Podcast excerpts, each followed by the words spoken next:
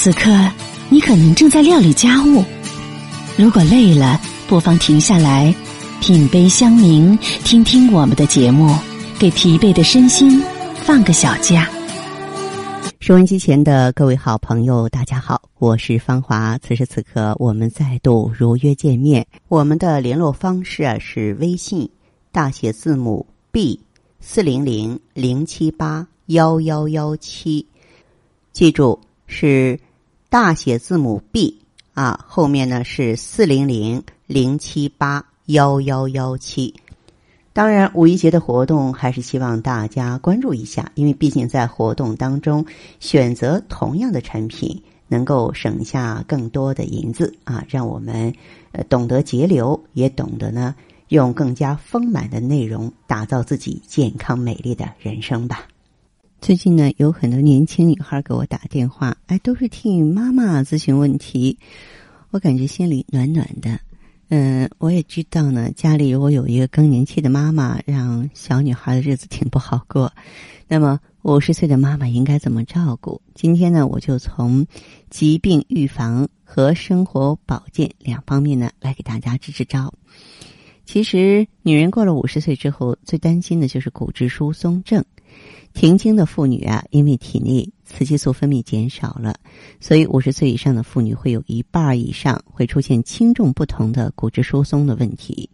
所以呢，这部分女性啊，就要注意啊，每天想着补充钙质啊。上了年纪的人呢，可以选择牛奶啊、啊优酪乳啊这些比较优质的食物，或是把这个小鱼干或是芝麻呢磨成粉状，撒在白饭上一起食用。维他命 D 的摄取呢也必不可少。维他命 D 呢可以帮助人体吸收钙质和磷，对于骨骼的保健呢十分的重要。每个人每天应该摄取呢十微克的维 D，可以从鱼肝油啊、蛋呀、沙丁鱼中获得。另外呢，适当的日晒也可以制造出维 D。那么还有适当的运动，年纪大呢不代表就你不运动了哈，适量的运动。反而能够避免骨质的流失。步入中老年之后，运动量减少了，代谢率也在下降，以至于呢热量过剩，转化成脂肪呢囤积在体内，就形成中年肥胖症了啊。那么为什么啊我们要胖？是由于呢这个代谢紊乱了，新陈代谢速率慢了。怎么预防呢？一个就是要循序渐进的减食，一个。不经常做激烈运动或劳力工作的人，五十五岁的中年女性，正常的热量摄取呢是一千六到一千五卡。如果说是妈妈们平常食量太大，可以调整呢每天所摄取的卡路里，三天为一个阶段，每次减少不超过一百五十卡，每隔三天再减少一百五十卡。要采取呢少食多餐的原则，一天你可以吃六顿，因为少量多餐比一日三餐不容易让人变胖。晚餐一定要吃的少，一般来说晚上的活动量比较少了，自然能够啊消耗的卡路里也是有限的。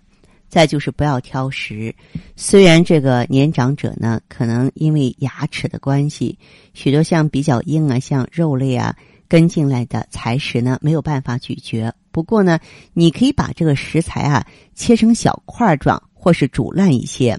那么这样呢，年老者呢仍旧可以享受美食，而且呢能够啊维持营养的均衡。多喝开水也很重要，喝水对年纪大的人来说是相当重要的，因为呢，它可以呢促进因为老化而衰退的新陈代谢，并能够有效的抑制食欲。那么更年期的症候群啊，真的是让很多女人不好过。更年期啊，是由于呢这个卵巢的滤泡失去活性了，女性的荷尔蒙呢大大减少，而子宫内膜呢缺少女性荷尔蒙的作用，就自然的逐渐萎缩，而导致停经了。五十岁到六十岁的女性啊，所要面临的是。更年期的一些不适症状，比如说器官萎缩、外阴瘙痒、阴道狭窄、全身皮肤萎缩、排尿困难、尿频、复发性膀胱炎、膀胱直肠脱垂、骨质疏松、关节炎、以及呢有一些非特异性的症状，头痛啊、失眠呀、肌肉酸痛啊、欲望改变啊、心悸啊、腰酸背痛啊、眩晕等等。如果不适的情形非常严重的时候，你可以向妇科医生咨询，看看是不是需要荷尔蒙啊进行这个调整了。今天节目内容就是这些，感谢您的关注和收听，相约下次我们再见。